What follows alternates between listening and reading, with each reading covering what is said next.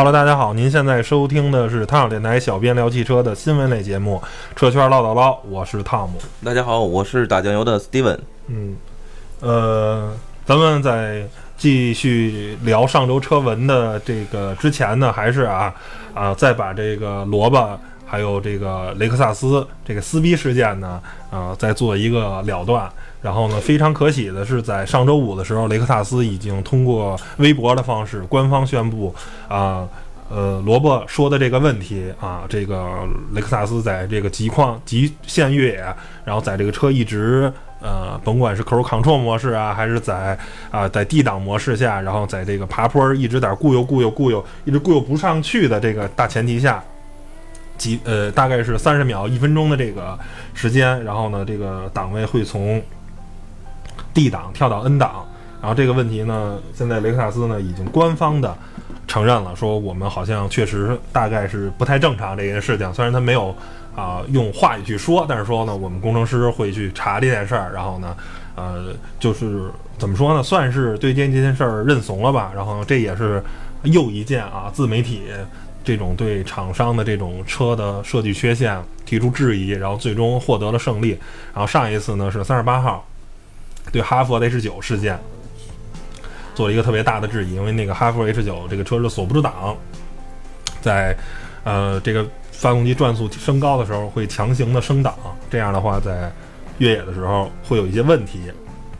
你的动力的衔接会不好。然后呢，这回呢雷克萨斯 LX 五七零呢是面临更严重的问题，不光是锁不住档的问题，是直接因为机械结构，因为档杆的那那个啊一些连接的结构件儿吧，然后在这种一直在那晃动晃动的时候，它可能会正好就一个巧劲儿就把那个档杆从 D 的位置甩到了 N 的位置，然后呢这样的话你车辆直接就断了动力了，那样的话在这种爬坡中啊，在这种很危险呃非常非常的危险，你等于车辆。完全没有动力了，然后你可能会侧滑呀，或者会最更严重，或者是会翻车。对。对对对，这是非常非常严重的事儿。然后呃，我想受累问一下，这个刚才你说这五七零那辆车售价是多少钱啊？一百三吧，一百三、一百五，大概是这个价位。呃，对我这种比较粗浅的对于汽车的知识来讲，一般这车要上一百万，应该属于比较豪华品牌了哈。呃，是雷克萨斯 RS 五七零那是仅次于奔驰 G 的，在我心中是神一级的越野车。那如果在这种车上出现问题，是不是从某种意义上来讲啊，是比较不能被接受的？应该是哈。呃，对，这个是什么？这个就是说，这是车的设计的一个 bug。就是呢，首先这个问题为什么这个五七零这个车出来了很久了，嗯，然后呢时间也很长了，为什么更新换代这次是吗？呃，不是，它跟之前的那五七零更重要的是前脸的一些变化，内饰的一些变化，然后动力系统没有变化，只不过是换装了从之前的六 AT 变速箱换装了新的八 AT 变速箱，嗯然后齿比会更宽泛啊，燃油经济性会更好，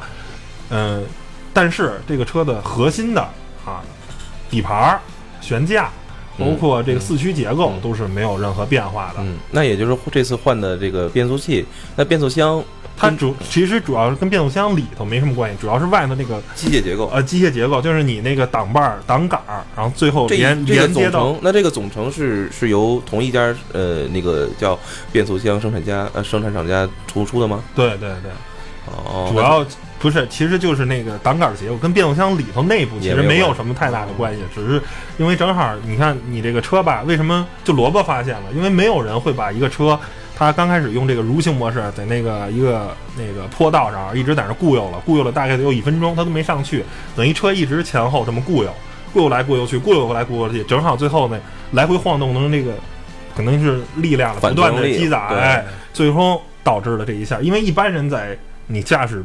情况中，不管你是一个特别懂越野的，还是不太懂越野的，你可能试个十几秒钟上不去了，你就会想其他的方法，你不会一直十秒钟上不去，二十秒钟、三十秒钟，甚至你一直在那儿嘎，一直在这儿冲一分钟，然后车还上不去，因为毕竟。啊，对变速箱啊，对四驱结构啊，包括对轮胎，其实你这样是非常毁的。嗯，嗯就没有人会长时间的一一分钟、两分钟这种时间来一直在去尝试爬这个坡。你是在为呃这辆车洗地吗？呃，那倒谈不上，因为确实这个车，呃，你甭管是怎么说吧，因为到后来萝卜确实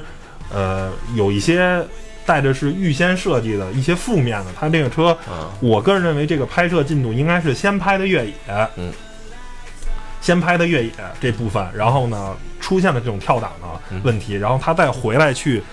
在回程的时候才拍的这些公路介绍这些东西，所以你可以看到他对这辆车的几乎上是，呃，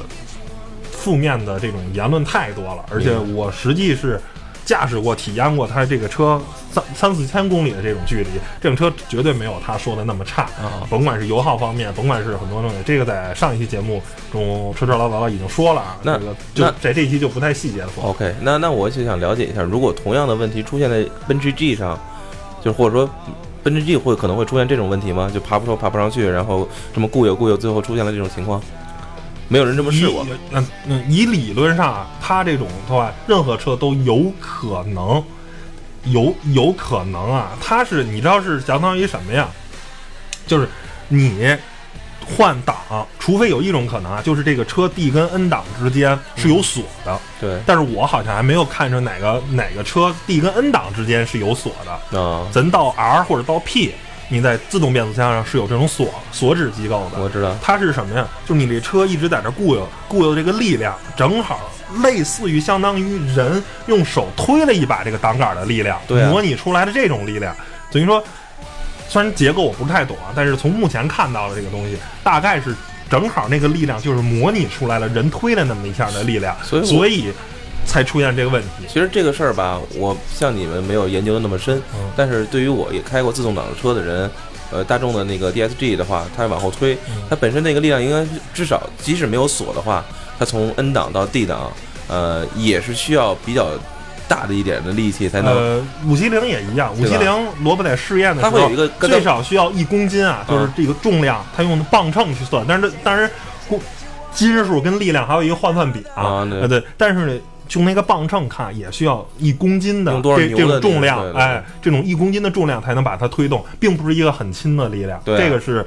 就是它雷克萨斯绝对不会说设计一个非常松垮的那种变速变速机构，可是我看到视频弹一下，但是我看视频的那个那个感觉，好像它动会儿的那个那个状态就有点真有点松垮的，好像很那那种，状态。它是一直在尬游嘛，对一直在固悠嘛，它等于固悠固悠固悠，就正好哎劲儿就这么巧了，就跟你人摔一跟头似的，你摔十个跟头可能都不会摔骨折，嗯那天可能就好巧不巧摔那一下就给你摔一骨折。哎，好吧，那那你觉得后续或者说这个整个我觉得应该去，如果是一辆普通的别的车的话，有这种问题，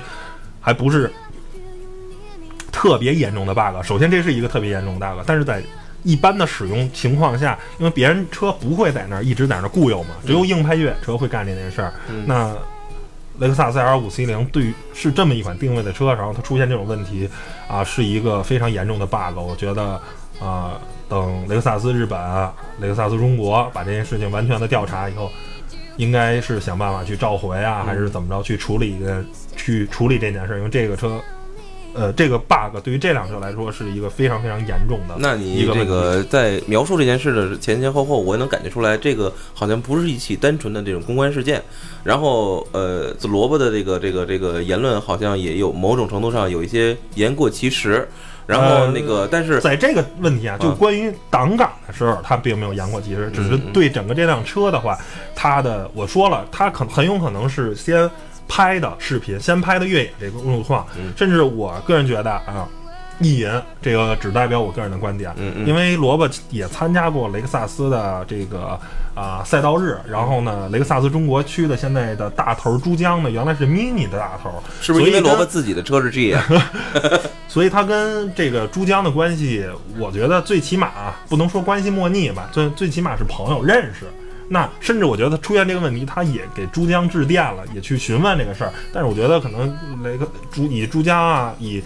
任何一个车媒人对于这件事儿第一件发生的时候，不可能，这个事情绝对不会在雷克萨斯，不会在丰田身上发生，因为大家都太相信雷克萨斯跟丰田了，而且这套如行系统，这个 RX 五七零就是这个全世界最全能的嗯 SUV 车型，最全能的越野车。奔驰 G 它是够硬派，但是在舒适性啊，包括空间等等方面嗯都不如五七零。嗯 LX 五七零，我就这么说，就是这个世界上最全能的越野车，就是这个时间上你可以引引号的是最好的越野车，嗯因为它实在是太全能了，嗯大家没有人会相信它会出现这问题，但是。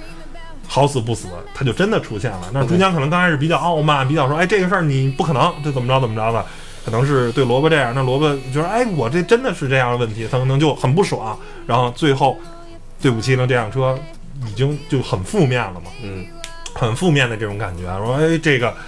车我就看哪儿哪儿不是哪儿了。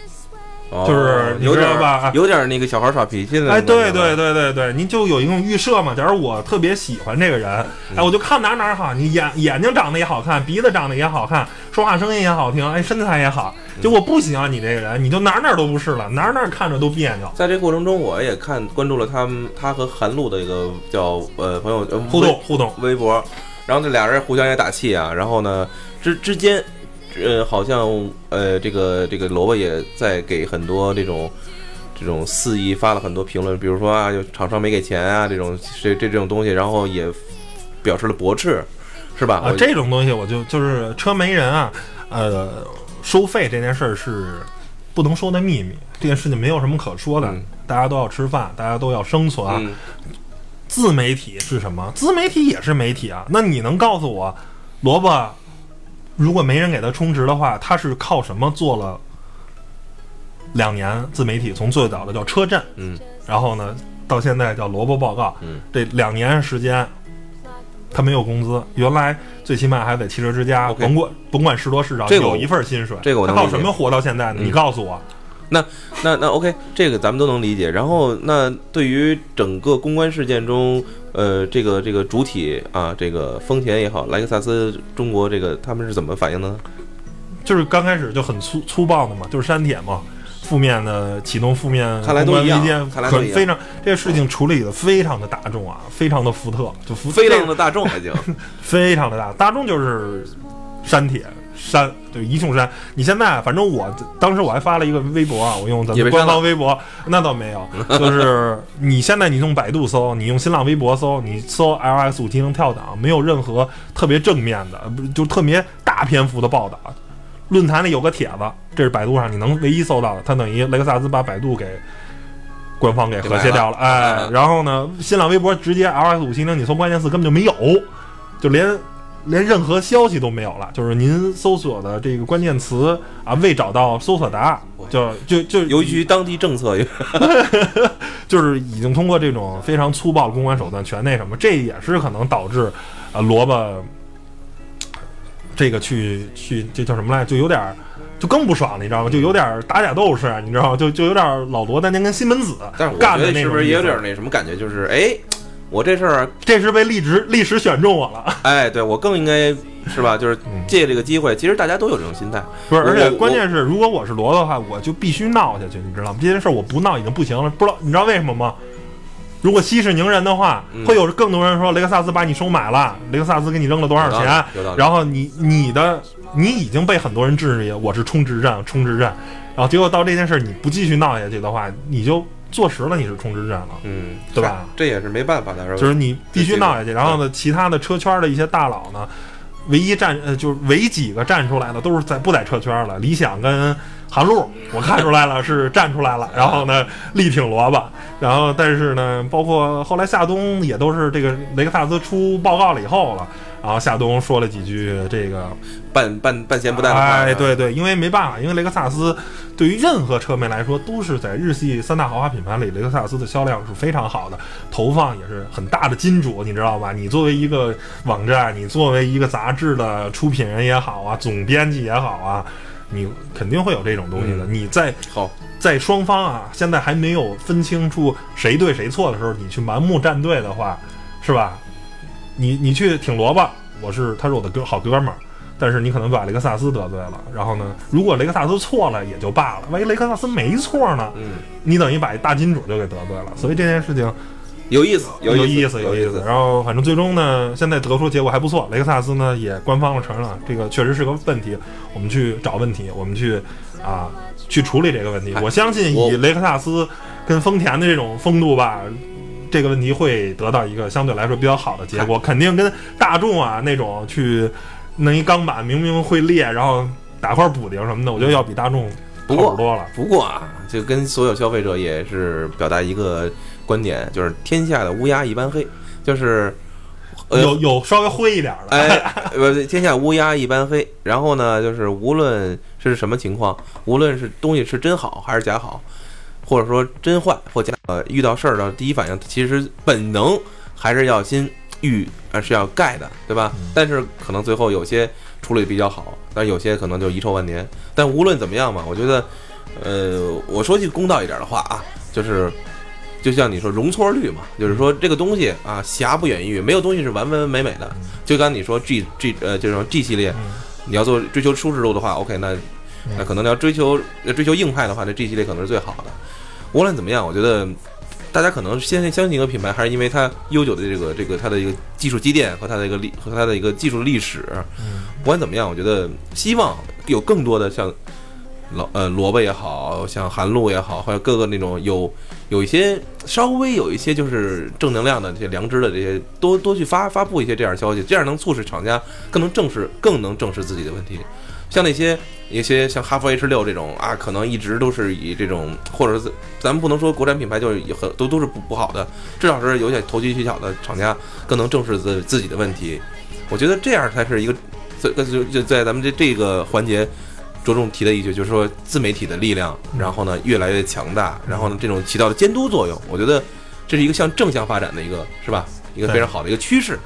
对，因为从三十八号开始，就是一个自媒体跟一个厂商，最后呢三十八号胜利了。然后呢，目前不能说萝卜胜利不胜利了嘛，最起码你想象不到啊，萝卜的一个很小的团队，萝卜。还有那个吧哥李斌，然后呢，还有他的他那个五七零那辆车主，然后再加上他视频团队，就是这个人一共不会超过十个人。但是呢，他们对抗了雷克萨斯在中国，雷克萨斯甚至说这个问题如果一旦被证人的话，肯定是全球召回的，因为在中国 L 四七卖不了几辆，更多的时候是在中东市场。那这辆车要是如果被证人这个变速箱的设计，这个结构有一些问题的话，要召回的是全球性的，所以这是一个自媒体的胜利，这是一个互联网时代。你如果你够懂，然后你够够了解，然后你发现一个真的有问题的话，你去跟厂商去磕，去那什么的话，是得到或是可能真的。能解决一些问题的，不远远不是那个时代，就是大家信息闭塞啊、封锁啊。你只要把几个核心的大媒体你给封锁住，然后然后什么消息都没有了。嗯，那这段新闻咱们已经成了，然后用了，对对对，用了大概十几分钟，不到二十分钟时间把这件事儿说明白了。咱们来说一下上周的汽车圈都有哪些新闻发生。然后上周呢是一个新车啊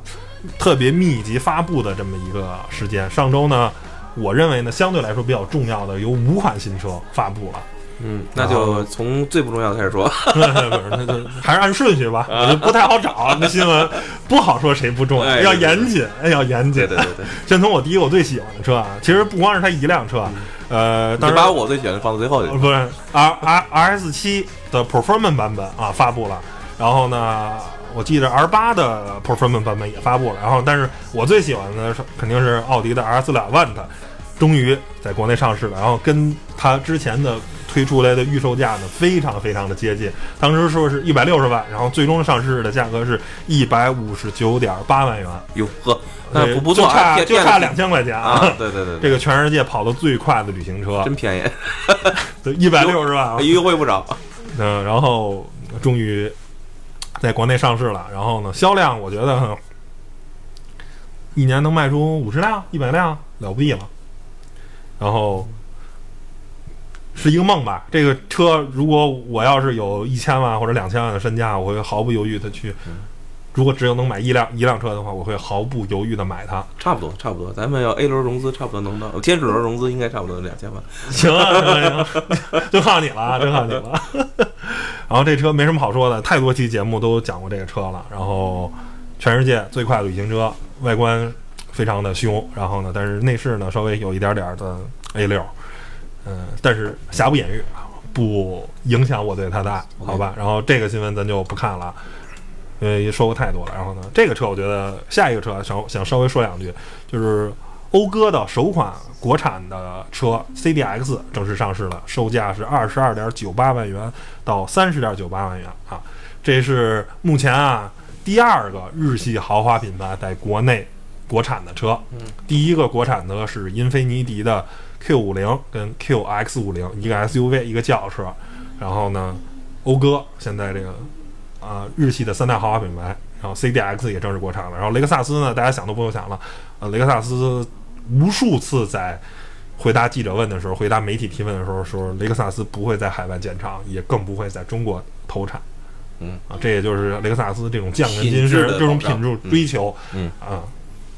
所坚持的。但是虽然还是出一些问题，但是总体来说，雷克萨斯的车还是这个全世界最可靠、最稳定的。然后呢，讴歌这个车呢，就是一直给人感觉吧，讴歌这个有点不走寻常路，一直面临的都是它在美国市场卖的还不错，就是很这种面向于啊、中年成熟这种消费者。然后呢，包括你看他找的那个代言人嘛，冯绍峰。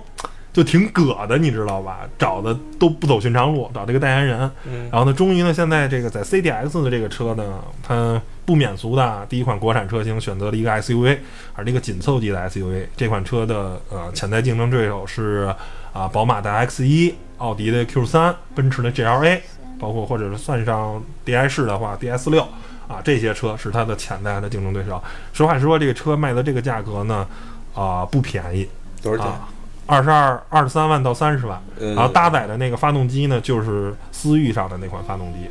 所以思域只是卖一个十五万的车，然后这个车直接贵了十万块钱。嗯然后空间方面呢，呃，基本上都正常嘛。而这个车有一个特别反人类的设计呢，就是它的挡杆是用按键式的。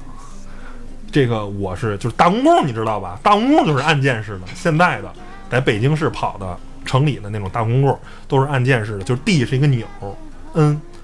P 哦 R 都是钮，你按。林肯用的也是这个设计，但是林肯有一个大什么好处？林肯的这个东西呢，是在你中控台空调出风口的左侧，就是在一线启动的上面，你知道吧？这样的话，你用眼角的余光是可以看到它的这些按钮的。嗯但是这个 CDX 这个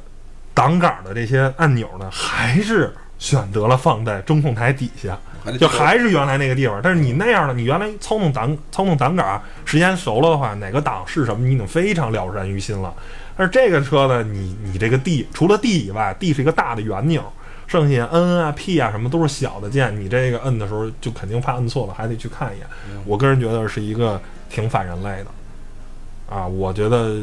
使用这种按键是我个人不太能接受，我觉得是一个传统的按键，传统的这种什么，甚至说，如果你觉得我要搞电子化的，因为这种按键式的都是电子档杆儿，就是没有那种像传统那种档杆儿的机械结构了。那如果你为了省地儿的话，你一是可以使用林肯的那种设计方式，把它设计在空调出风口、你的那个或者中控大屏的左侧。这样的话，我可以把中间那块地儿省下来，我搁两瓶饮料也是好的嘛。或者你可以选择用奔驰的电子的怀档，这些都可以，但是讴歌的都没有使用，等于用了一个电子挡杆，用了一个按键式的电子挡杆，但是并没有把那块空间给节省出来。嗯嗯这是我特别不能理解的事儿就是可能更多就是一个炫吧。哎，我这车你看挡杆用的是按键式的，嗯嗯嗯，但是没有考虑到那个人没有实用性人体工程学啊。呃，对，没有没有更多的实用性，只是我用了一个电子挡杆，OK，对，然后这个车，但是有一个好处就是享受四年十万公里的免费保养啊，然后呢，第二个就是二十四小时免费的救援服务，它都有。但是总体来说，我觉得价格考虑啊讴歌在国内市场的这个一直就是比较小众的这么一个地位，我觉得你要是想真正进入中国市场，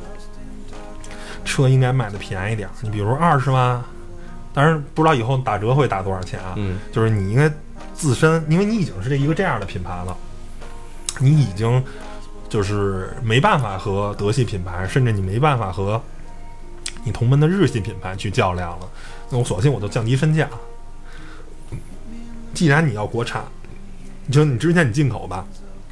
它是什么呀？我卖不出去就卖不出去，反正是进口的，但是你国产的，我已经在广汽投资建厂了，我已经有生产线在生产这些，我的成本很大。然后呢，你仍然还不卖一个相对来说便宜的价格，那你这事儿就很尴尬，你知道吧？嗯你说你 你是不是想进入国产市场？那这 CDX 还是全球在中国首发，嗯在全世界任何地方 CDX 都没上市。中国是 CDX 的首发市场，然后呢，但是呢，你还没给一个相对亲民的那价格。咱们看看吧，看看上市之后的这个销量如何吧。对我个人反正不是持一个特别好，乐观的态度，我们唐觉得卖卖卖的卖的还是有点贵啊，嗯就是等你充值，我们再再再再聊一期。好好好，借个试驾车也行。嗯，来下一个，嗯，下一个，然后新款的天籁上市了，售价是十七点五八万元到二十九点八八万元啊。怎么样？我觉得没什么说啊，就基本平台什么的都没有改变，然后最大的变化呢就是这个前脸变了，嗯然后呢，因为现在日产的都用那个 Vmotion 那个 Vmotion 的那个平那个设设计前脸，就是前脸是一个看着比较犀利、比较凶悍的。我不知道你看过没看过新蓝鸟或者新逍客，嗯，包括新的楼兰用的都是那个设计的前脸，我包包括西马，然后但是那个天籁，因为它总体来说还是一个行政级的，还是一个偏向于。啊，这种公车的这种给人一种感觉，它没有用那用那套的设计语言，然后这套等于现在有点不伦不类。我个人啊不是特别喜欢这个前脸，你可以我看一眼，我我也不喜欢，是吧？天籁就不喜欢。因为它不是 VW 是吧？OK，下一个吧。下一个，然后下一辆车是啊、一汽丰田的 R4，然后上市了，售价是十七点九八万元到二十六点九八元。而且现在呢，这个丰田的 R4 呢，也终于有了一个自己中文名字，叫做荣放。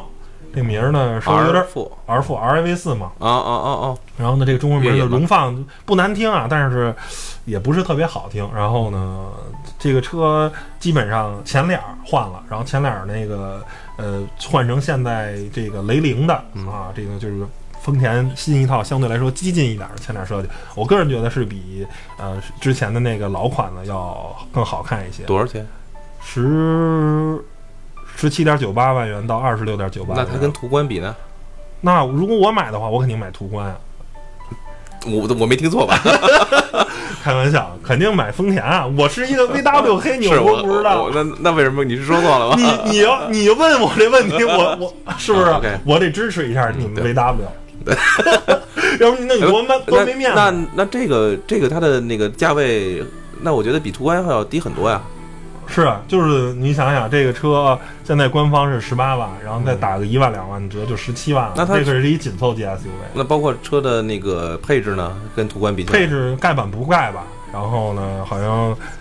就现在日系的车的这个呃很多东西，就是叫怎么说来呢？就是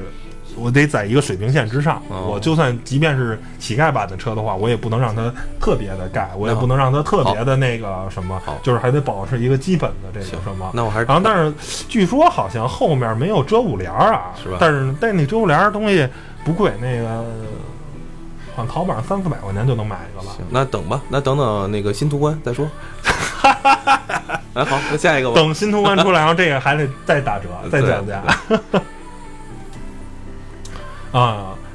一汽大众的新一代迈腾上市了，然后十八点九九万元到三十一点六九万元。这得好好说说，用四十分钟说一下。B 八平台，我就想说这么一句。哎，那个跟之前 进口版的那个 B 八应该是同一个一样一样的平台，然后但是那个车卖太贵了，那个车，你想一点四 T 的车就卖一个就那瓦罐儿是吧？那瓦罐旅行版，然后就卖一个我记得三十多万吧，是吧？差不多没记错的嗯。然后这个一点四 T 的就卖十八万，当时是在广州的，是看到过真车，所以是心很心动啊。嗯，然后呃外观我觉得看着反正还是挺虎实的，嗯就是越来越大众的这个。现在它这个为了虎实呢，都把这个整个前脸做的很就是水平线，你知道吧？嗯一条一条的平行线，嗯这么从呃进气格栅，然后连到整个 LED 的这个灯带，然后呢，总体看出来这个车呃就是虎，哎、嗯这看着就看着就有股高级感。然后但是内饰方面呢，其实啊、比较乏善可陈，跟现现款的没有太多，但是就是外观上，呃，这个设计我觉得比现款的迈腾呢。反正看起来更有高级感了，其实看着有点像辉昂，啊，就是那个号称小辉腾的那个那个新版新版哎，对，啊然后呢，反正就是越来得越看这车得往更高一级别的车虽然我我在汽车这个方面可能这个知识不是很多，但是有一些内幕消息，可能我也能分享一下啊。嗯就是对于一些像我们这样的这种大众车主啊，泛大众车主吧，可能有些车主是进口大众的那个忠实粉丝，但我这种可能只能买得起国产品牌的。OK，也因为之前呢，跟大众的集团也有一些 千丝万缕的联系，也从一些会议上了解到一些内幕消息，比如说今年啊、包括今年也会也或或也或是明年吧，就是大众会在中国区投放很多新的那个新款车，大家拭目以待吧。这个已经都已经马上要就八月份了，然后呢九月份和甚至于到年底之前，会不会有新的一些车型啊，或者新的一些怎么说呢？会有一些对于等于等于对于所有的车主来讲，或者对于这种对 W VW 还是有一定有一点兴趣的这种车主来讲，可能是一个幸事。我觉得大家拭目以待吧。呃，这是我 我的评论吧啊。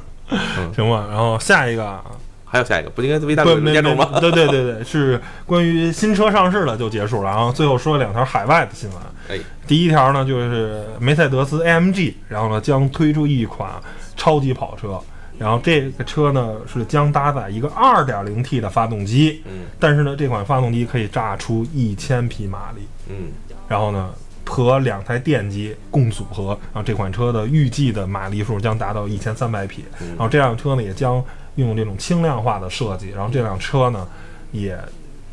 重量呢大概是一点三吨，所以这辆车的推比可以达到一公斤一马力，这是这个全世界应该是我现在知道的第二辆能达到这样数据的量产的跑车啊，不包括咱们不包括那些小众的改装的那些品牌量产的，然后上一辆是科尼赛格的 One One。然后那个也是一千三百多匹马的，一千三百多公斤的车重，然后这是第二款，然后呢，这个就是，呃，奔驰呢在秀自己的材料学，因为，呃，上一款呢用这个小排量炸出一千匹马力的是本田，本田在一九八零年代的 F 一赛场的时候，它用一个一点六 T 的涡轮增压发动机炸出了一千匹马力，然后这个，呃，是当时代表着本田最顶级的材料学，因为这个东西实际上到了那个时候的话，技术已经没有什么了，它就是玩命的去压榨涡轮，然后把涡轮的压力炸得特别大，因为普通民用车的涡轮压力大概是零点五个巴儿，大气压，然后在那辆车上时候呢是四个巴儿，是普通车的八倍，嗯然后呢，在这个车我想也涡轮压力也非常非常大。然后第二个，这辆车的极限是一千四百一万四千转，然后普通的车的红线呢，大概也就是七千转啊嗯八千转这个水平。然后包括法拉利那种顶级的车，也就是九千转的红线。然后那辆车它是使用的涡轮增压技术，本来就发动机很热了很热了，然后红线还达到了一千一万四千转。所以这辆车也同样也是这个。其实更多时候，对于这个车的技术已经不重要了，因为已经没有什么技术可言了。嗯就是总体来说，其实你能使得的缸内直喷啊、可变气门技术，大家也都这样。更多时候材料学，你的缸体、你的曲轴、你的活塞，包括你的涡轮增压器，用什么材料才能耐如此的高温高压？对对，然后包括你的寿命是吧？你因为本田那个发动机，我记得好像寿命很低啊，基本上一站比赛就坏了，因为这是要用于什么样的？是民用级超级跑车，这是哦，因为现在是奔驰打造的最顶级的跑车啊，对对，因为现在实际上奔驰是没有一款看家跑车的在市面上了，因那为 SLG 和 AMG 是有什么样的 SLG、SLS 吧，啊？对 SLS 那个是它之前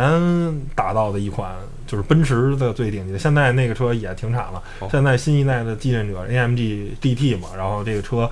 其实更多是跟九幺幺去刚正面的，就是没有像 P One 啊、拉法呀，包括918、918 Spider 这种神级跑车。然后呢，就是没有一说白了，说难听了，没有一款一千匹马力的这种超级跑车，这个级别的它是缺失的。那你想啊，大众集团有大众集团大众对啊，大众集团有九幺八，有保时捷的九幺八，啊，有布加迪的新一代的威龙，叫叫什么来着？叫叫叫名儿名中文名儿还给忘了。然后呢，等于它没有没有神级的跑车嘛，嗯，所以奔驰作为一个这样的品牌，肯定是坚持自己得有一个大牛逼的车嘛。嗯嗯，最后一条呢，呃，新闻呢是，呃，捷豹路虎呢将使用宝马的 V 八发动机。然后之前呢，捷豹路虎在宝马集团旗下过一段时间，然后后来呢，宝马呢又把这个捷豹路虎卖给福特了，呃。使用过一段时间的宝马发动机。那现在呢，因为捷豹路虎它现在的等于是两套发动机系统，一个是自己的 3.0T 跟 5.0T 的机械增压发动机，这是呃捷豹路虎集团自己的。然后呢，再一套就是 2.0T 的发动机，都是福特的 EcoBoost 发动机。那现在呢，那套。5.0T 的机械增压发动机呢，实在有点太老了，因为 5.0T 的发动机只能炸出500匹出头的这么一个马力，相对于现在很多 3.0T 或者 4.0T 的车型，动估就五六百匹来说，相对来说数据是比较难看的。然后呢，但是捷豹路虎集团呢，其实又没有一个特别牛的发动机技术，它又造不出这种顶级的发动机，那呢，也只能因为，而且本身捷豹路虎相对来说也是一个小厂，它跟呃。奔驰、宝马、奥迪相比来说，它的在全球的市场占有率跟产量也不是很多，所以呢，它可以选择使用别人家的发动机，等于大家这等于是互惠互利。啊，宝马你造出顶级的发动机呢，宝马本身一直就是一个非常牛的发动机的玩家，它从最早造飞机发动机到现在的汽车发动机，那我有这么多的大量的发动机的产量，我卖给一些给捷豹路虎，然后去赚一些钱，然后捷豹路虎呢也不用再。投入自己的发动机的研发，因为它也确实造不出来顶级的发动机，等于双方互惠互利。因为这个就是这种形式，其实不光是捷豹路虎啊，包括那个科尼赛，呃，包包括这个这个这个那个帕加尼也一直用的奔驰的 AMG 的发动机，也都是，我就专心造好车身啊，空气动力学啊，我专心造好这些东西了。然后呢，我实在搞不定发飞机发动机，呃，搞不定汽车发动机这件事儿，那怎么办呢？我就用别人的发动机，就。踏踏实实的把我擅长的事情做好就好了。嗯，行吧。然后上周的汽车圈的新闻就到这儿了。我我我我我能有个问题吗？啊，你说。呃，我觉得可以增加一个小小的环节，就是那个给小白解解决一些那个眼下的一些问题啊。啊，你那你有什么问题啊，吕小白？呃，其实我最近还挺，就是可能因为各种工作原因，嗯，身边的有一些朋友都有一些就是开了一些叫 mini，是吧？mini 这车，我相信你应该比较懂了。然后呢？其实不是特懂，一般。你说吧。因为之前呢也了解过一点，就是说 mini 这个车是一个偏硬的车，呃，好像不太适合像那种，但是很这个车很很很卡哇伊啊，很多哎比较年轻的一些小姑娘爱开这种车。呃，其实跟小姑娘的定位是不符合的。对，mini 这个车在上一代 mini 呢是悬架又硬。然后呢，开起来噪声又很大。对。然后呢，其实像一个卡丁车似的，我不知道你开过没有啊？就是很很像卡丁车，它就是更多的时候是一个强调驾驶乐趣，强调操控这种。哎，这种跟其实跟小姑娘买 mini 本身来说的这种驾驶取向是很不一样，很不一样的。mini 是一直就是啊，算是什么？有点那个八六啊什么的，就那种啊，就是讲究穷人的这种驾驶乐趣。因为在国外的 mini 价格其实啊远没有国内这么高。那那我的问题来了，就是说现在我但是现在的 mini 就相对来说好开多了，好好开多了是吧？对对对。但是现在更 easy going 了啊。但是就市面上有很多的那个不同类型的啊。包括什么 Countryman 啊，这点 Pieceman 好像有点村里人高一点的那种，村村里人嘛，Countryman 嘛。对，然后还还有一些可能还是还是原来那种比较扁，还是比较扁的那种，那叫 Clubman 是吗？呃，忘 Pieceman 好像是对开门的，然后他们家车确实分不太清。最最传统的就是就是 Mini Cooper 那种比较高一点的那种就，Countryman SUV 嘛。哦，村里人，他这种是是说可能比较适合去，可能适合这些年轻的小姑娘去开吗？我觉得你年轻小姑娘就不要买 mini 嘛，mini 并不是一个就是好开的，就是同价位的话，你可能买，比如 Q 三啊什么的，或者说你如果想花很少的钱就买一个特别有逼格、特别有这种呃这种这种叫什么文化呢？你可以比如二十万你可以买到甲壳虫，然后呢十几万的话你就可以买菲亚特五百了。这当然这些车。就菲亚五百是一个非常非常小的车，但是也卖到十五万。但是你说就是在城里代步嘛，嗯，就是肯定来说，我觉得比买一辆二十多万、三十多万的 mini，就是在彰显个性方面一点都不输于它。然后呢，但是呢，我能花更少的钱，而且相对来说也更好开一些。OK，就就是有一个小小的问题，最近可能观察的比较多吧。哎哎，你们有同事要买是吗？啊，对对对，然后同时也也希望大家以后有这样的。问题啊，可以，我们每期可以挑选一个问题，然后给大家做一个简单的回答啊。行行啊，拜拜，拜这样吧，嗯。